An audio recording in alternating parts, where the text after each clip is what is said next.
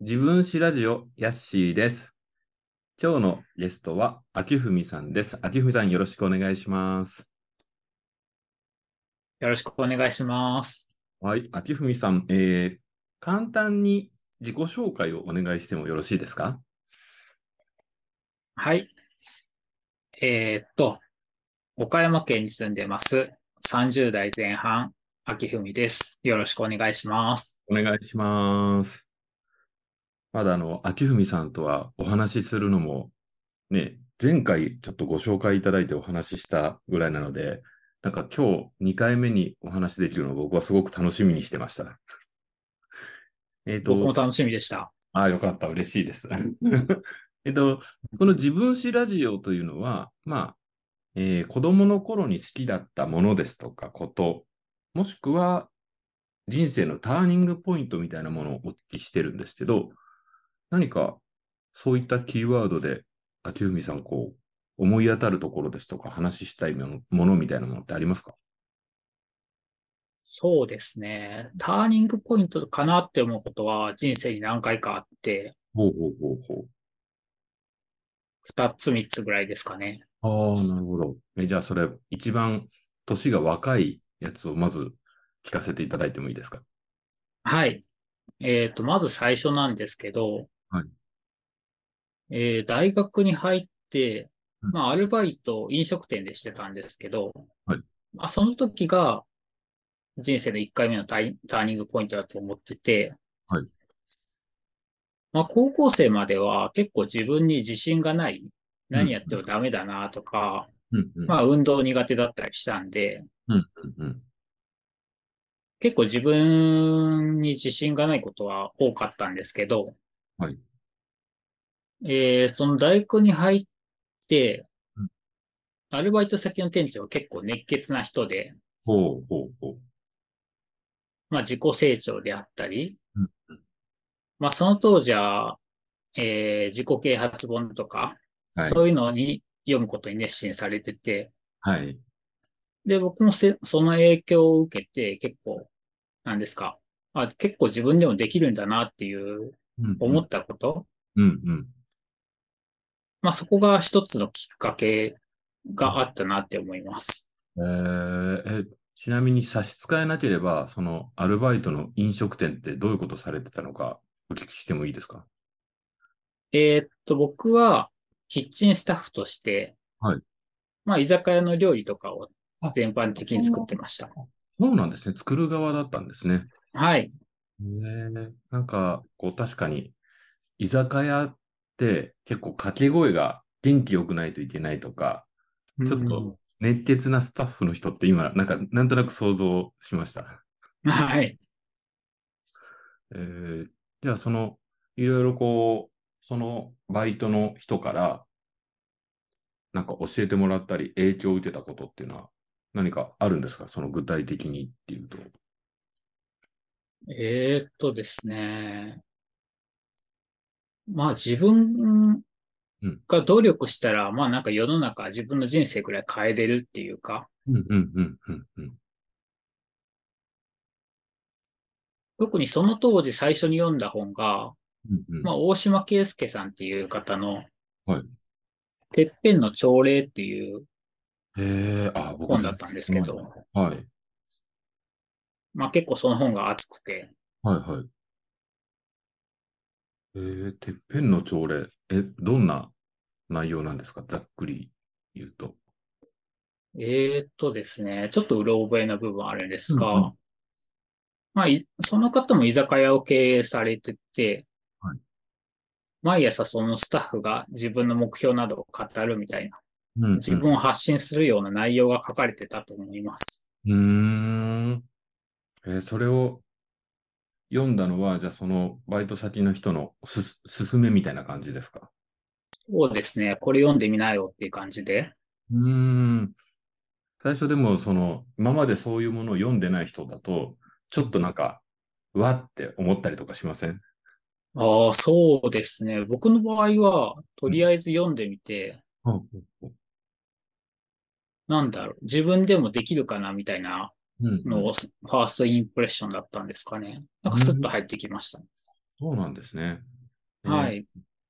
が読んで、その、なんだろう、積極的にいろんなことをやるとか、そういう感じなんですかね。そうですね。結構昔は消極的だったんですけど、うん。まあそれをきっかけに、まあ社会人になってからも自分一人での行動とかが増えたんで、おー。はい。いや、その本の影響は結構大きいんですかね。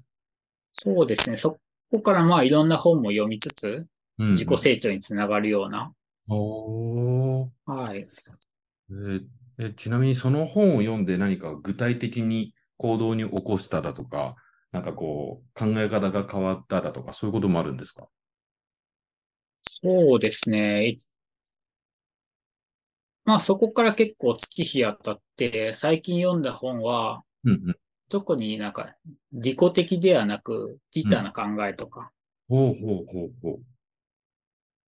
徳を積むとか、そういう考えを特に影響を受けていると思います。へえじゃあその今の考えのそういう利他的なところにつながるルーツが、その大島圭介さんの本を教えてもらったことみたいな感じなんですかね。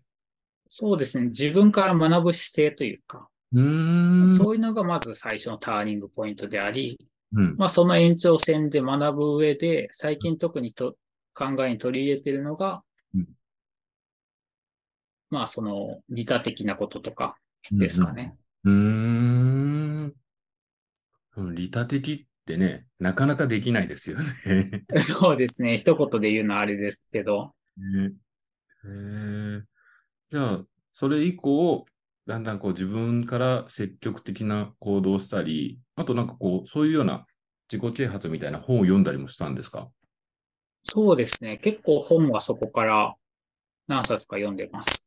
ええ、ちなみにそれはじゃあもう勧められたものというより、ご自身でいろいろこう探していってみたいな感じですかそうですね。最初の方は自分でうん探して読むことが多かったんですけど、最近はおすすめの本を読むことが多いですね。えーなんとなくね、こう、それって、えっと、今からで言うと、どれぐらい前ですか大学生ぐらいってことは、 10年ちょっと前です。ちょっとぐらい前。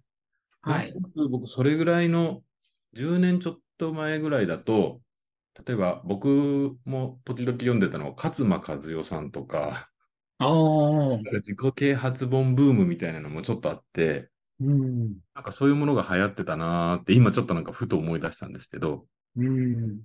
そういう人たちとはまたちょっと違う感じですかね。そうです。かね、勝間和代さんあんまり読まなかったんですよ。うんまあ結構でも、同じ棚とかにあったのかもしれないですね。うんうんうん。へえなんかじゃあ、他に読んで面白かった本とかってありますそこから今まででも何でも。えーっと、まあさっき話した考え方にもつながるんですけど、メンタルシードっていう本を結構人にお勧めしてうて、んうんへえメンタルシード。はい。シードっていうのは種っていうシードですかね。そうですね。へええこれはどういう人が書いてるんですか日本人外国人えっと、書かれてるのは日本人で、そのベースとなった考え方は、まあ、アメリカ人の方の考えをベースにうん、えー内容はそのアメリカ人の方の考えで、書かれてるのは日本人の方ですね。へえメンタルシードっていう単語は面白いですね。はい。へええ、どんな感じの本なんですかねなんなんか想像があんまりつかないというか、なんだろう。えーっとですね。まあ、ここに一本のペンがあったとして、はいはい。それ自分から見たら、人間からした、してみたら、それって文字を書くもの、ペンじゃないですか。うんはい。でもそれが犬からの視点で見たら、うんそれは物ではなくて、うんえー、まあおもちゃであったり、なるほど。はい。で、まあその空間の中にペンが一本あったとして、はい人間や犬がいなくなったら、そのペンは何者でもない。うん、うん、だからその、何ですか、一言、えー物事に対する考え方は、うんまあ人間とか犬であったり、その視点によってうん。捉え方が変わってくるというよおお、面白いですね。うな。はい。ええ、今の聞いただけでも、確かに物を自分はこういうものだって思い込んでても、他の人が見たり、それこそ人間以外だったりっていう複合的な見方って、すごいユニークですね。確かに。ですね。あとその人の過去の経験とかによっても捉え方が変わってくるので、おお、なるほど、なるほど。はい。へえ。じゃあ、そういうものの見方を、まあなんか変えるというか、そういうところで、こう、刺さったんですかね、その、秋文さんにとっても。そうですね。うん。まあ、それ以外にも結構内容的に言うと、うん、うん、まあ、ギブアンドテイクの話であったりとか、うん、うん、うん、まあ、いろんな内容が入ってるので、うん、うん、うん。どこを取っても面白かったですね。へえ。これは確かに、それまで全然そういう本を読まなかった人が、まあ、ね、その、バイト先で本を教えてもらって、そこから読むようになったっていうのは結構ターニングポイントですね。ですね。えーじゃあそこからは、まあ、いろいろこう、本を読むようになったっていう感じですか。はい、そこか。そこまで全然漫画ぐらいしか読んでなかったんで、ねえ。それははい変わりましたね。ですね。ねえ。じゃあその本を読んで、さっきね、そのそれまでは結構消極的だったっておっしゃってたんですけど、はい。行動もやっぱりだんだん変わってきたんですかですね。昔は飲食店とか入るのも、うん。友達の後ろをついてでしか、ああ、ああ、ああ。まあ結構入れないような感じだったんですけど、うん、うん。まあ今ではうん、東京とか行っても一人で飲食店回ったりも全然問題ないんで、それは随分変わりましたね。ですね。ねえ。じゃあ積極的にもう自分で行動するっていうようになったのが、その頃っていう感じですか。そうですね。うーん、面白いですね。へえ、え、じゃあ、それ以外もさっきいくつかターニングポイントがあるっておっしゃってたんですけど、はい。それはまたなんかいろいろつながっていく感じですかその、それとはちょっと別な感じなんですよ。うーん。えーどういうことがあるんですかなんかいろいろ楽しそうですね。 そうですね。まあ次のポターニングポイントだなって思うのがうん、僕が兄のように慕ってた友達がいて、はい。その友達が突然亡くなるっていう出来事があって、そうですか。はい。うんうんうん。うーんそれは、さ、あの、言える範囲で結構なんですけど、どれぐらい前のことなんですか、 5年ほど前ですね。まだでも結構最近ですね。はい。えーえちょっと年上の方だったんですかそうですね。少しだけ上の友達でした。うーん。でも友達っていうことは、あんまりその先輩後輩っていう感じじゃなかったんですかそうですね。本当兄のような存在でしたね。うーん。えーちなみにお聞きできる範囲で結構なんですけど、どういうところはでいやった方なんですか、まあ、それは友達を通じて知り合った友達だったんですけど、うんうんうんうん。えー何友達みたいな感じですか何友達ですかね。でも結構いろんなバーベキューとかしたり、うんうん。まあそういうイベントごとしたりしてうんうん。遊んでた友達ですね。うーん。その知り合ってからは、どれぐらいの期間があったんですかそれも3年から5年ぐらいですかね。まあまあ、長いっては長いですもんね。はい。うーんなかなかそれはちょっと大変なこう思いをされたというか、ねえ、そうですね久しぶりに会うのも大変ですもんね。はい。なんか人生にはそういうまさかの出来事が起こるんだなっていうのをうん感じたのと、うん。なんか人との出会いって当たり前ではないんだなっていうか、なるほど。うんなんか、今までは気軽にあ会って遊んでた友達だったんですけど、うんうんなんか、また会おうねっていうのが、あ、これう当たり前じゃないんだなっていうか、うん。ということは、あんまりね、辛いことは本当に思い出さなくても語られなくても全然へ結構なんですけど、はい。なんか、なんですか、じゃあ本当に結構突然亡くなられたんですかね。そうですね。ですか。いや、それはね、辛いですね。はい。うんうん。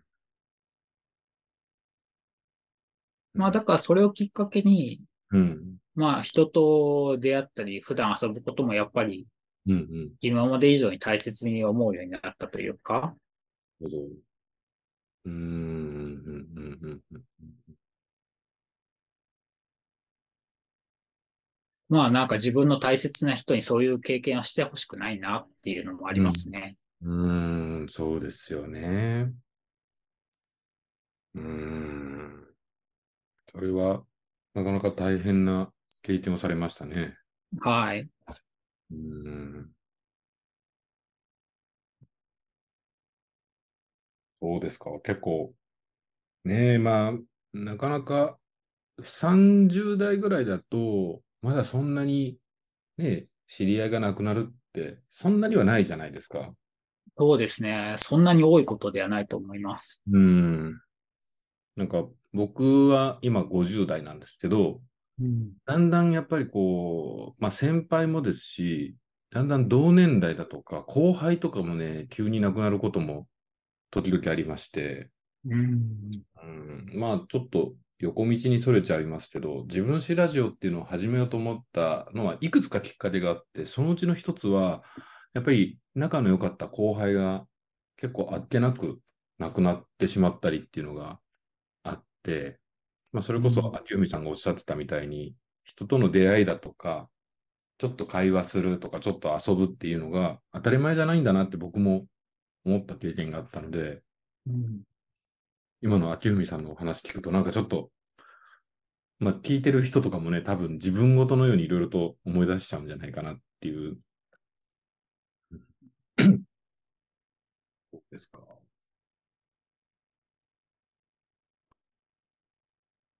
うんそれはでもまだ、あれですよね。もう本当に数年前でしたら、まあまだ本当に、ちょっと癒えてない部分も多分あるでしょうし。ですかね。表面的にはもう、うん。まあなんか周りの人が支えてくれるというか、うん言葉をかけてくれる方たちがいたんで、うんうんうんうん。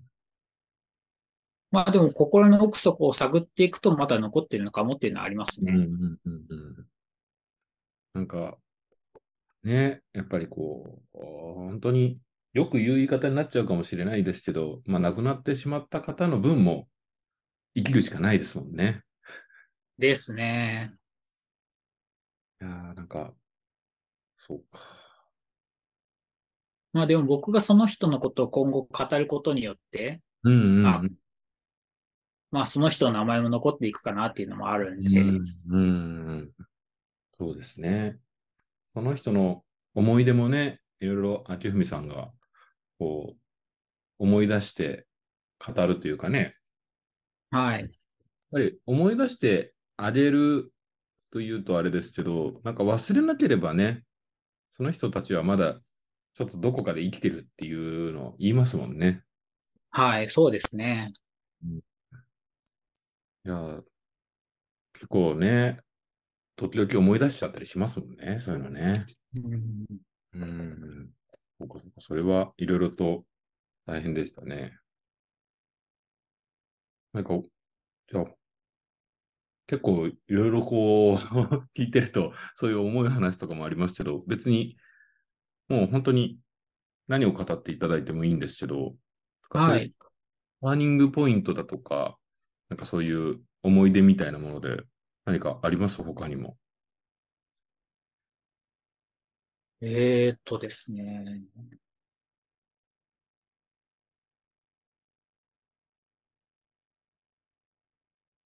思い出。うん。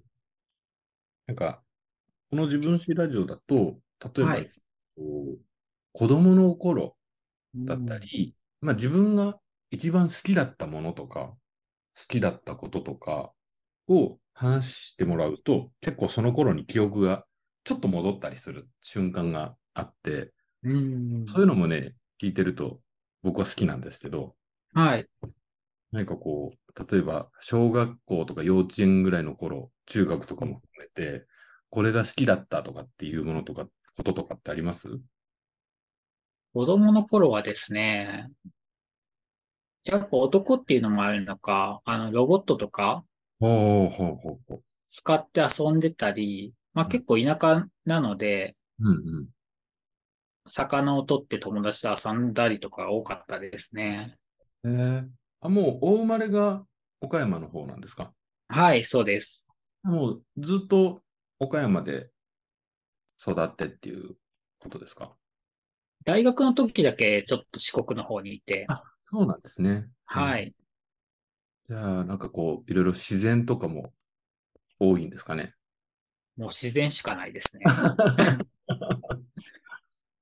えーじゃあ、子供の頃は、そういった、なんでしょう、こう、自然の中で遊ぶっていう感じですかそうですね。なんか山とかは僕そんなに行かなかったタイプなんですけど、うん川とかそっち方面は多かったですね。うん。へえ。え、川で何をして遊ぶんですか、その頃は。川とか、あと、なんか魚釣りとかも流行ってて、うんうんうんバスフィッシングとか、うん。おー、なるほど。よく自転車に竿を持ってうんうんいろんなとこ行ってましたね。へえ。それで聞くとね、なんか羨ましいなと思いますけど、でも結構大変じゃ大変ですよね。 そのなんか今ではよくあんな、うんなんか雨の中でもうん、濡れながら自転車こいで、うん、まあ30分とか、うーん。そんなんよく行ってたなって思いますね。 そうですよね。しかも子供の頃でしょ。ですね。へえ。まあ今では車に乗るのが当たり前うんうなん。で、そうですよね。まあそんな雨に濡れるとかあんま気持ちいいことではないけれど、うんうんうんうん。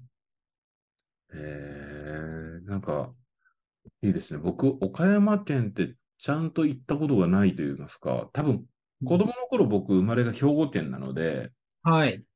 何か親に連れられてどこか行った覚えはあるんですけど、それこそキャンプとか、でも全然大人になってからは行って、行ったことがないんで、機会があれば行きたいなと思ってるんですよね。はい。うん、そうか。まあでも釣りとかか。あとは、何ですかさっきおっしゃってた、その、ロボットとかで遊ぶみたいなのって、こういうなんか、なんだろう、もう超合金って言わないのか。なんて言うんでしょう。あ の、なんか戦隊ものと言いますか、えー、は小学生、低学年とかそういうのが多かった気がします。えーえその頃だと、なんだろう、その戦隊ものとか、どの辺なんだろうな。いろいろありますもんね。ですよね。毎年変わっていくん で。僕はね、本当に子供の頃、まだゴレンジャーとかですよ。 うもう本当に初期も初期の。ーん。えー、え、秋海さんの頃は、小学生ぐらいだったら、なんていうやつですか僕聞いてもわかんないかもしれないけど。なんか記憶に出てくるのが2つ今あって、うん10レンジャーっていうのと、はいはいはいはい。核レンジャーっていうのがあったかなって思います。あ。なんか10レンジャーとか核レンジャー聞いたことはあるな。僕ね、友達がすごい詳しいやつがいるんですけど。 あ、そうなんですか。そうなんですよ。友達に、もうそういう戦隊ヒーローだとか、うんあと、なんだろう、こう、ライダー系、仮面ライダーとか、ウルトラマンとかね、すごい詳しい友達が周りに何人かいるんですけど、うん 僕はまあ、ある程度有名なものぐらいしか知らないので、こう彼らにいろいろ教えてもらうんですよね。なるほど。へえ。子供の頃、そうやって、まあなんか、こう、フィギュア、フィギュアみたいなロボットとかで、川で、はい。なんかそれをまあ家とかで友達一人で遊んでたのかな。うんまあでも4、5歳ぐらいだからそんなには覚えてないんですけど、うんなんかおもちゃは結構いろんなの買ってもらってました。うーん。じゃあ、やっぱりそういう、ちょっとメカっぽいおもちゃとかを買ってもらってたんですかね。そうですね。なんかその記憶はありますね。うん。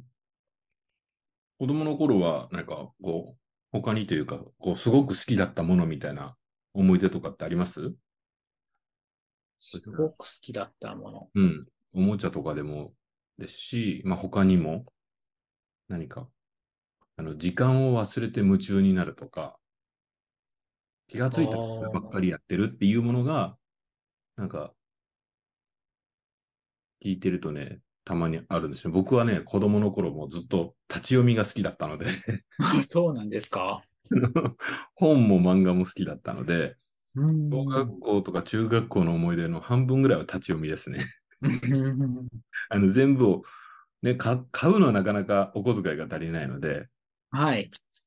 書店に行くと立ち読みをしちゃうっていう。もう最近はなかなかね、疲れるんでそんなに行けないし、うんなんかその時間を忘れてとか、なんかお小遣い全部それにつぎ込むみたいなものとかって何か、あきふみさん、その頃ありますえーっとですね。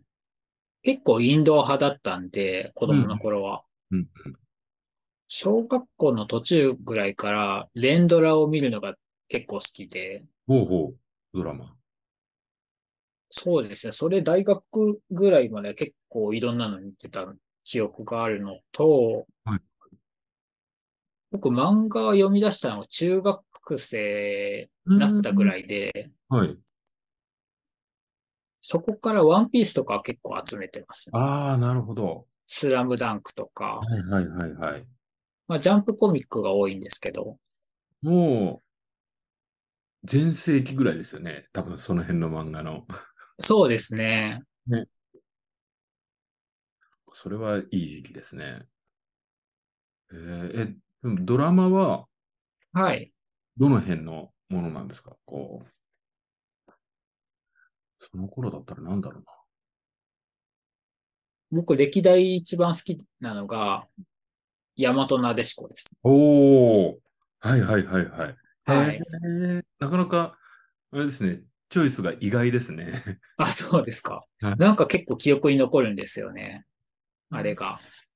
え、どういうところが好きなんですかこの。えーっとですね、僕の中で名台詞っていうのがあって、うんうん。まあ主人公の堤真一さんが、はいまあヒロインの松島菜々子さんに言、はいはいうあなたの顔以外、どこを愛せと言えばいいんですかって いう。ひどい。ひどい。あれ、想像してたのと随分違った。ひどい会話でこんなの絶対言えないでしょ、みたい言えない。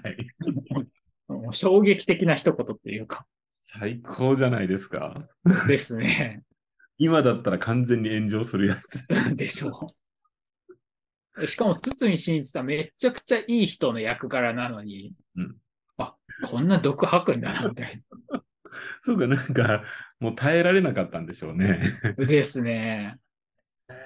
あ、そうか、大和なでしこ。松島菜々子さんが、あれですよね。なんかすごい、結構可愛い格好とかしてて、なんか僕、友達の女の子とかなんか服装をすごい参考にしてるみたいなの言ってた気がするけどな。あ、そうなんですか。うんなんか役柄としては CA で、うんうん。で、でも結構ドケチな感じっていうか、そうでしたっけあ、じゃあ違うドラマかな。そうそう、なんか、ですかね。なんかあれですよね。その、もうフライトアテンダントっていうか、まあ、いわゆる当時スチュワーデスさんっていうか、もうそうはい。言ってないか、CA さん。なんかちょっとね、そうそうそうそう。あ、でも、僕もね、ちらっと見たことがあるぐらいしか記憶がないんですけど、はい。そんな衝撃的なセリフがあるとは知らなかったですね。 そうですね。ああれはなんか忘れられないですね。でもそれが一番好きなセリフっていうのは、有文さんもなかなか すごいチョイスです。いや、でもなんかいろんなドラマを見た中で、うんこれは聞かないな、みたいな。うーん。なんか頭に残ってるっていうか。うんうんうんうんうん。へえ、面白い。しかも月9の恋愛ドラマなのにこれ言うんだな、みたいうん、そうですね。な。はい。なんかそれ聞いただけでちょっとドラマ見たくなりました、今。 ぜそ。ひぜひの後その後どうなるんだろうっていう。はい。その後もすごくいい話です。 うーん。顔以外も愛せるようになってるんですかね。そうですね。えー、いいですね。あ、そうか、それぐらいの時期か。え他には何かこう、お好きなドラマとかあったんですか好きなドラマは、なんか覚えてるものとかでも。えーっと、まあ、それ以降で見たうんうんうん。やつなんですけど、うんうん。まあ、年代的には山本なでしこより昔で、ロングバケーションはいはいはいはい。木村拓哉。はい、です。ああ、あれは、ね、もう、木村拓哉は、まあまあ、そのね、んなんていうんでしょう、えっと、男性、女性、えっと、ロングバケーションは、あれ、ヒロインは、誰でしたっけロンバケは山口智子さあ、そうかそうか、山口んだ智っ子たと思います。あれですよね、あの、スーパーボールを落とすやつですよね。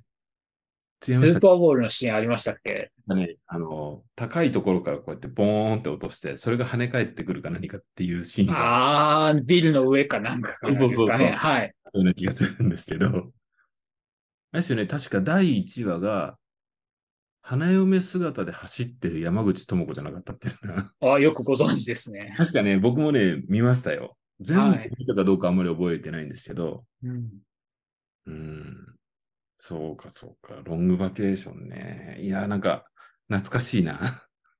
ですね。あれも結構昔のやつですね。えー、え、それは例えば、そのロンバテはどういうところがお好きだったんですかなんか、あの、流れてる音楽とか、うん。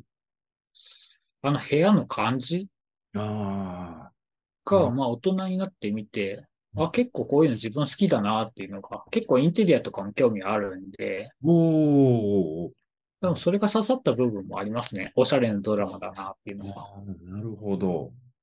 そうなんですね。その、インテリアだとか家具みたいなものをドラマを見て影響を受けるっていうのはなかなかチョイスがいいですね。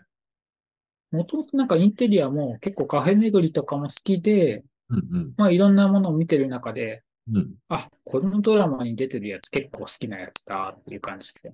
へーえ、ロングバケーションの家具って僕全然思い出せないですけど。僕はなんか雰囲気だけなんですけど、あの90年代というか、なんて言いますかね。確か天井にプロペラが回ってたような記憶はあります。はいはいはいはい。あの、私ね、エアコンの空気を攪拌する、なんていうんでだっすけかね。なんかちょっと昔な感じというか、今からしたら。そうですね。えー、そっか、インテリア、他どんな感じだったかなどんな部屋でしたっけ僕はなんか詳しくまではあれなんですけど、なんかそういうちょっと昔の雰囲気好きだなって思っうーて。ん。えー、じゃあ、あれなんですね。ちょっと、あの、なんとなく、おしゃれみたいなものが、そういうところからちょっとエッセンスが、秋文さんにも入ってる感じなんですかね。そうですね。なんとなくその雰囲気とかもね。はい。へえあ、それ面白い話ですね。え、他になんかそういう、なんだろう、このドラマの雰囲気だとか、こういう、まあ、そのインテリアとか洋服とかも込みで、他に何かこう、影響を受けたとか、なんか好きなものとかってあるんですかドラマとか、まあドラマ以外でも。えーっとですね。影響を受けたもの。うん。まあ、ファッションに興味出し始めたのは、うん。大学生ぐらいになって、うんファッションとか興味持ち始めて、はい。まあなんかその延長線で、なんかおしゃれにっていうのうん。は、なんか服だけじゃなく、うん。うん。普段聴く音楽だったり、うん。うん。うん。映画であったり、うん。うん。まあインテリアだったり、うん。うん。まあその他趣味とかでも、うんまあなんか枠を広げていった部分はありますね。うーん、なるほど、なるほど。その、おしゃれって言っても、着てる服だけじゃなくて、ライフスタイルだったりとか、なんかその、中身とかそういうことも合わせてっていうことですかね。そうですね。ねえ。いいですね。えー、なんかこう、そういうことを考えるようになったきっかけみたいなものとかってなんかあるんですかこう、例えば何かこれを取り入れたとか、 真似したとかも含めて。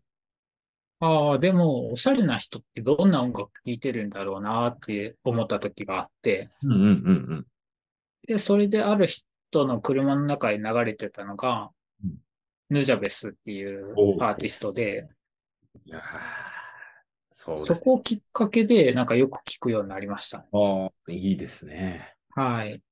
やっぱりね、もう、ヌジャベスを聞いてるのはおしゃれですよ。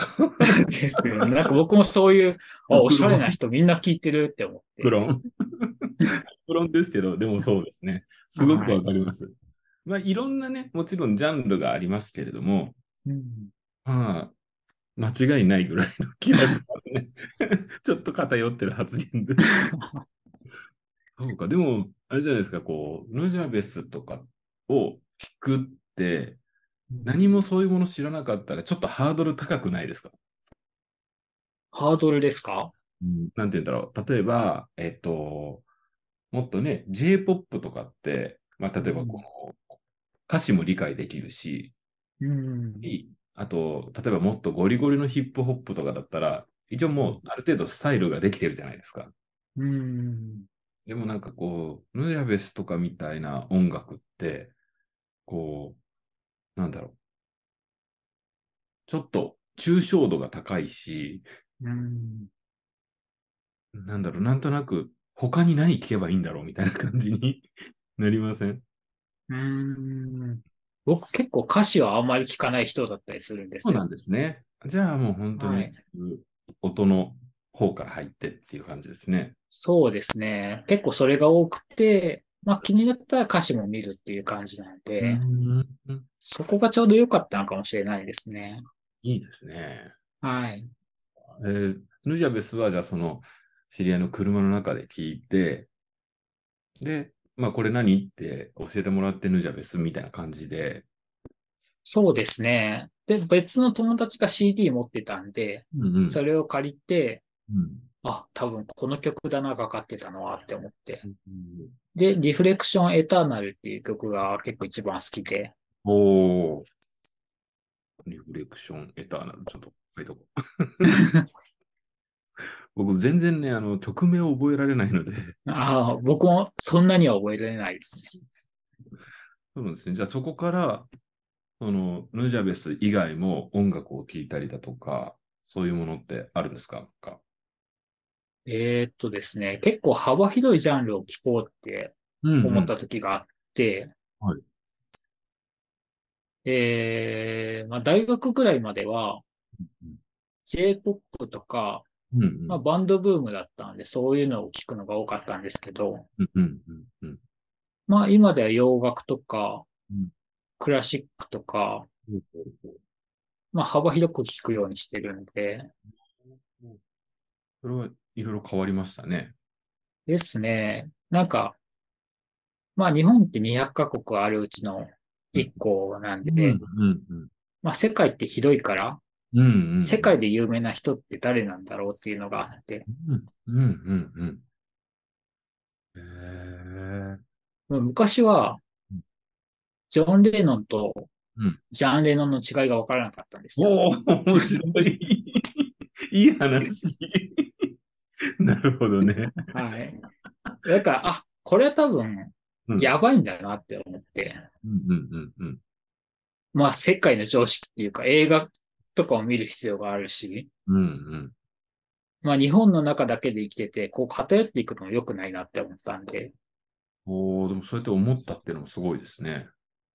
そうですね。それも多分本か誰かの影響ですね。ああ、なるほど。でも、さっきおっしゃってた、そのね、メンタルシードの時にも話が出た、いろんな視点から見るみたいなのとかって、その音楽とかで言ったらそういうことですもんね。そうですね。うーん。昔は数年前までホイットニー・ヒューストン男だと思ってましたから。いや、いいですね。いや、いいじはいゃないですか、それ、そういう話。へえ。でも、だんだんやっぱりいろんなものに興味を持って、じゃあ、いろんな音楽聴いたり、映画見たりとか、そういう感じですか。そうですね。まあ知らないことをどんどん知っていこうっていうのがありますし。へえ。いいですね。じゃあ、何かその、すごく好きになったものとか、びっくりした出会いみたいなものもありますそういう音楽だとか映画だとか、まあ、他にも何でも。なんだろうな。まあ映画とか結構見なかったタイプで、うん。うん。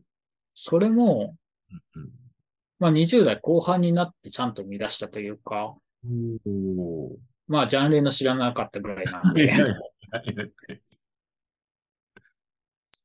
で、まあそういう中で、映画によってはなんだ、本で学ぶようなその人の生き方とか、うんまあノンフィクションものであったり、うんうんまあそういうものから学ぶものがあったり、うんうんなんか自分が好きな映画をうんこう、見つけることもできたっていうのもありますね。へええその好きな映画とかって聞いても大丈夫ですかはい。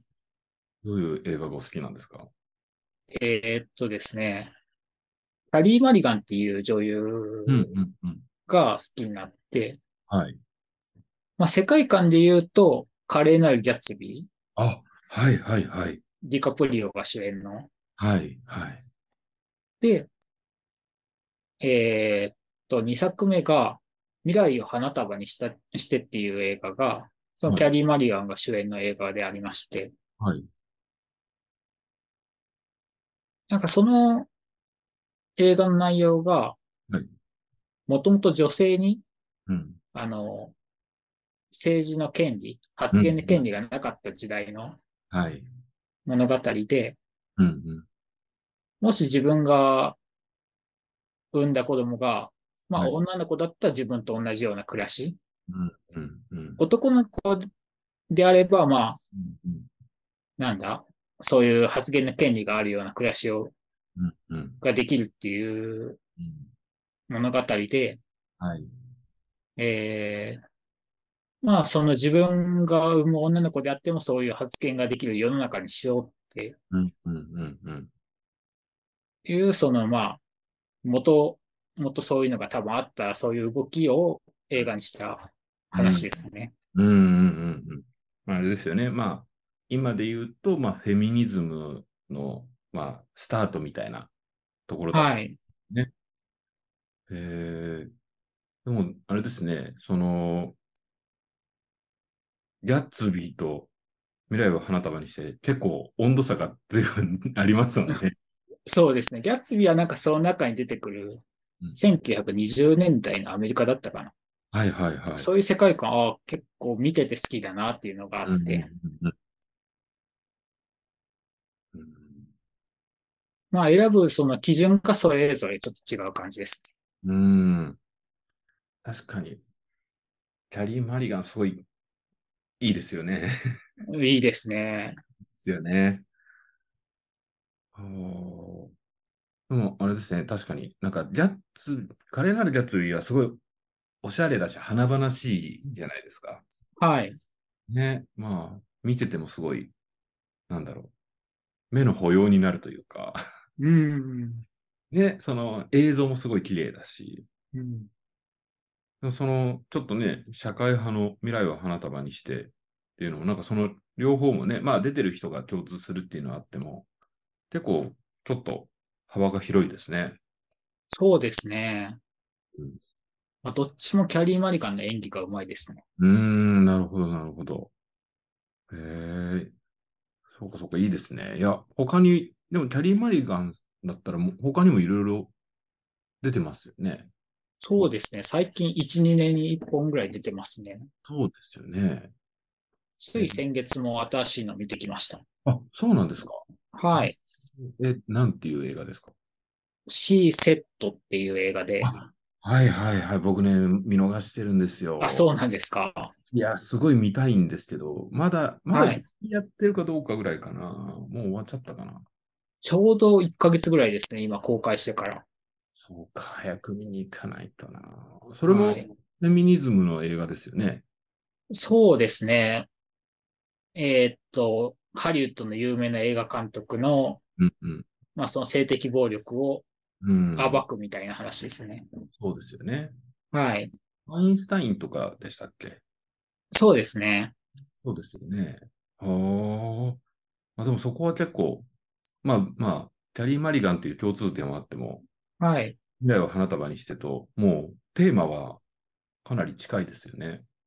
なんかそういう映画に出てることが多いですね。うーん、なるほど。はい。うーん。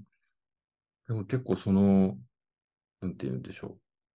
僕も、まあそういうフェミニズム的なこととかって関心があるんですけれども、うん。なかなかあの、まあ、変な話、男性同士だと、その辺分かり合えない人も多いじゃないですか。ああです ね。そういうは話い。ね、そういう映画、全然興味ない人も多いですし、うん。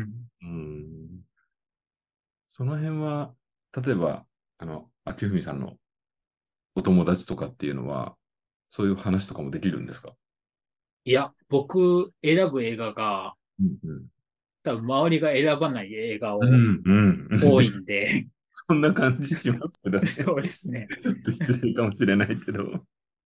なんか共感を求めずに自分がどう感じ取るかぐらいで、うんうん。誰も誘わないですね、映画に。そうなんですね。まあでも、うん。たまにあのなんか、まあ誰でも見るだろうっていうやつ行くときは誘ったりします。うーん。え、C セットとかだと、こう、はい秋文さんの地元でも映画館でやってるんですかそれともどこかちょっと車で足を運ぶ、結構遠くまで行ってみたいな感じですか1時間ちょっとぐらいですね。そういう大きいところで C セットだとやってるんですかなんかどっちかっていうとちょっとミニシアター系なのかなって思っちゃうんですけど。そうですね。今まで見てきたやつ、ミニシアター系多かったんですけど、うんうんうんうん。なんでか C セットは東方シネマズ系そうなんですね。でやってて、そこが1時間ちょっとのとこしかなくて、そうですね。はい。うんねあ、でも、いいですね。その、僕、映画館行くのが僕もすごく好きなので、うんなんか映画館に足を運ぶっていうだけで友達になれそうな気がするんですけど。 なかなかね、今ってサブスクで、ね、家で映画見れますし、うんまあ、映画館まで行く人ってやっぱりよっぽど好きな人なんだろうなってちょっと思うんですけど。そうですよね。やっぱりわざわざ行こうってなりにくくなってますよね。そうですよね。うん。でも今挙げていただいた映画っていうのだけでも、ねえ、なんかこう、ちょっと通好みと言いますか、うんめちゃくちゃ売れてる映画っていうものばかりではないなと思うので。そうですね。どっちかっていうと、そういうのを選ぶことが多いですね。うーん。いや、それは映画以外とかでもそうですかあんまりこ多う、分、そうですね。だと思います。えーそれはじゃあ、今、こう遊んでるお友達とかでも、例えばその映画以外でも、あんまり共有できない感じですかそうですね。共有結構少ないと思いますね。することが。うん。うんまあでも、ワンピース好きなんで、そういうのは多分いると思いますね。うんうん。まあ確かにね、まあ、ワンピースだとか、スラムダンクだとか、あとまあそのね、昔お好きだったロングバケーションとかは、まあ母数は多そうですけど、はい。まあなんかお話聞いてると、だんだんちょっとずつこう、マニアックなものに いってるのかなっていう感じはしました。そうですね。まあでも高校生ぐらいの時も音楽とかもどっちかっていうと、まあ人が聴いてないバンドとかも聴くことも多かったですね。そうなんですか。へえそうですね。ちなみに、どの辺のジャンルとかなんですかえーっと、まあ、バンド系ブームで、うんうんうん。その中ではもう、青坊主っていうバンドがその当時好きで、あ、全然わかんない。どういう、はいどんなジャンルなんですか青坊主。どんな、多分普通にロックバンドだったような気がするんですけど、へえそうなんですね。え、じゃあそういった、なんでしょう、ロックのバンドがお好きだったんですかそうですね、そこら辺が多かったですね、聴いてるジャンル的には。えーでご自身でバンドをやろうとか、楽器演奏しようとかっていうのはなかったんですかそうですね。でそれまあは多分、歌うのも楽器も下手くそなんで、うーん。何かこう、ご自身で、こう、プレイヤーになるとかっていうのは、なんか、ないんですかその楽器とか以外でも、こう、そうですね。まあスポーツとかするのはする気がしますね。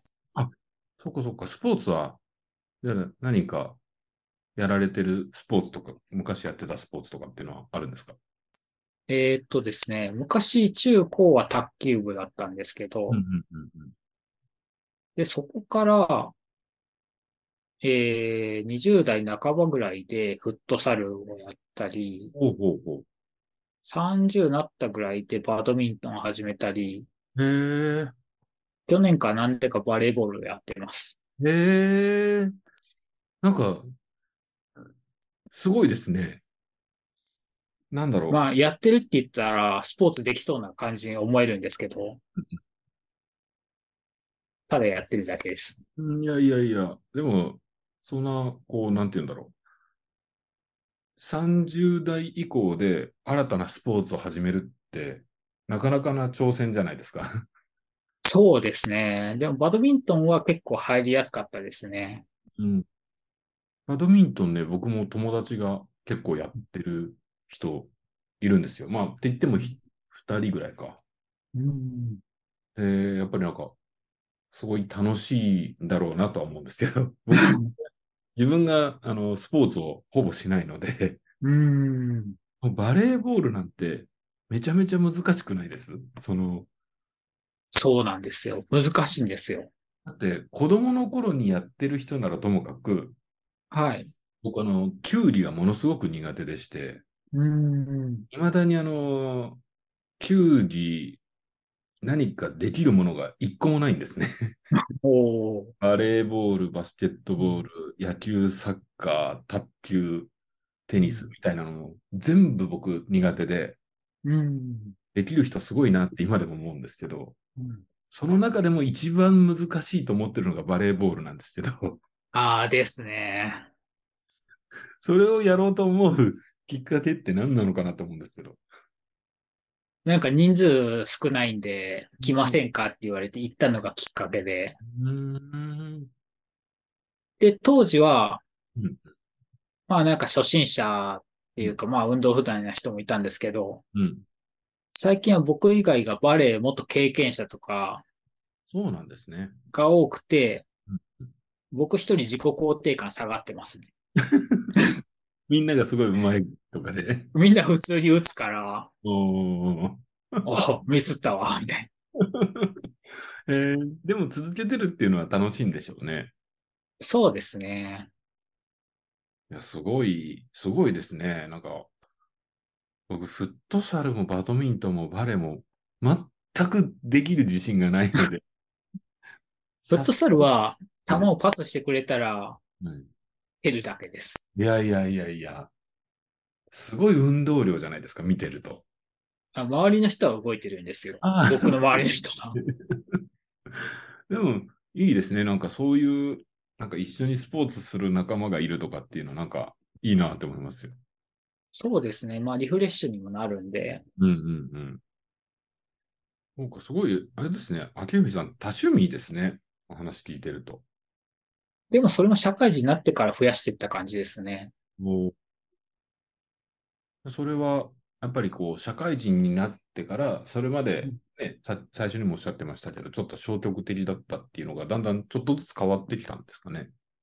そうですね。まあ一つ人から言われた言葉が、うんまあ今まで生きてきた人生の中でうん、大好きだって思うものがうん、例えばあるとしてうん、世の中にはうん自分が今まで経験したことがない、うん。やったことがないものの方が多くて、うんうんうん。もしかしたら自分が大好きだって思ってたものよりうん、ハマるものがそっち側にあるかもしれないよって教えてもらって、おー確かになって思って、まあいろんなことに、うんまあ、手を出してみたりとか、うんうん。やってみたりうん。し始めましたね。ええそれすごいいい言葉ですね。そうですね。すごく大きかったと思います。あれは。ええそれ確かに、だんだんね、人間、年を取るにつれて、新たな挑戦とかってできなくなってくるじゃないですか。はい。今まで好きだったものでも十分だし、実際。うんでもそうやってなんかね、新しいことをやっていこうっていうのって、すごい素敵ですね。ですね。ちなみにこう、秋文さん、これから何か新しいことでやりたいなとか、考えてることとかってあるんですかえーっとですね。まだそんな手をつけようとは思ってないんですけど、もう美術館とかも行ったりするんで、ほうほうほう。まあそういう展覧会とかのうん、広告うん、うん。置いてあるの見たときにうん、思わず盆栽を取ってしまって、ほう。あ、やばい、これに飲み込んだら終わりそうと思って戻しました。 え、盆栽で盆栽が、なんか、なんか惹かれたんですよね、そういうのに。おお。面ま白あい。家とかのその空間にあったら、すごく入るなって思ったのか。うんうんでも今これ手を出したら大変 な、大変なことになるなって 思って、一旦収めました。ちょっとね、気持ちがなんとなくわかるのが、あの、盆栽ってすごい奥が深そうじゃないですか。はい。 あの、なんとなく素人というかね、あの、知らない人がその世界に入り込むにはハードルがすごい高そうな気はします よね。ですね。でも、楽しいんだろうなとは思いますけど。うん。えー、盆栽か。でも、そうやって今でも記憶に残ってるってことは、ひょっとするとそれ、そのうち何かタイミングがあったらまた、ね、始めるかもしれないですね。ですね。うんへえ面白い。そうかそうか。なんか、あれですね、こう、最初のお話ではすごい消極的だったみたいなことをおっしゃってましたけど、全う然んね、30代になってからバドミントン始めたり、最近バレエ始めたとかって聞くと全然消極的じゃないなって思いますけど、そうですね。何かが変わったのかもしれないですねう。ーん。それはじゃあやっぱりその、きっかけが最初におっしゃってた大学の頃に、アルバイトで知り合った方とか、そんな感じなんですかね。そうですね。あ、やっぱり人との出会いってすごく大事だなって思います。うんうんうんうん。なるほど。そうか、確か に。ね、今日お聞きしてる話も、何かこう人が絡んできますね。いろんなものでもね。そうですね。何かしら人の影響を受けて始めたりだとか、うんうんうん多いですね。へえそうか、そうか。いや、いい、いい話ですね。その、なんか、ねえ、 あのドラマのひどいセリフの話を聞いたかと思ったら、最後、そんないい話を聞くとは思わなかった。はい。 えー、またあの、前編はこれぐらいまでにして、また後編で、秋文さんのお話をお聞きしようと思うんですけれども、はい。なんかこう、告知とかがあればお聞きをしてるんですけど、秋文さん何か告知したいこととか、もう何でもいいんで何かありますえーっとですね。まあ僕のこの話を聞いてうん、あ、こんなトークでもいいんだなって思ったら、ぜひ自分史ラジオに出てほしいです ね。ま さか、まさか自分史ラジオのここ告知をしていただけるとは思いませんでしたいえいえ。こうやって楽しくおしゃべりさせてもらえるんで。いやいやいや、ありがとうございます。ちなみに、あの、ね、あのー、秋海さん、その、自分史ラジオとか、ポッドキャストに出てもいいかなと思ったのって何かあるんですかその、ええそうですね。まあ、そう、こうやってインタビュー形式というか、うん。どっちかっていうと、聞く側が多いんで、あ、普段ね。そうですね。うん。まあ、だからこうやって話す場を経験するのもいいかなって思ったのと、ほうほうほう。まあ、自分を客観視する機会になるかなって思ったんで、なるほど。はい。どうそれで出さ、こうはい、 今、ね、だいたい1時間ぐらいちょっとお話しさせてもらって、うん。目論見通りでしたかそれとも。そうですね。なんかじ、過去の自分を振り返る機会って、うん。やっぱり、なんだ、いつも目の前の世界だけを見てたら少ないんで、うんうんうん。すごくいい機会になりました。もうありがとうございます。まさか最後にこう告知をしてもらって、褒めてもらえるとは思わなかったので。ぜひいろんな人が出てくれたら聞くのも楽しいなって思って。ああ、そうやって言っていただけるとすごく嬉しいです。なんかね、こう、気をてらって面白いことを別に言わなくても、まあ、言ってもらっても全然いいんですけど、本当にあの、皆さんのお話を僕は聞く係だと思っているので、うんなんかそれでね、皆さんが人生の棚卸しみたいなものをできたり、ちょっとなんか振り返ると、あ、今好きだったものの後ろにはこういうことがあったなとかって思ってもらえたらなんかすごい嬉しいなとは思ってるので、うん。まあなんかそうやって秋文さんに言っていた言っていただけるとすごく嬉しいです。うん、ありがとうございます。じゃあちょっと休憩をしてまた後編を取らせていただこうと思ってます。ありがとうございました。こちらこそありがとうございます。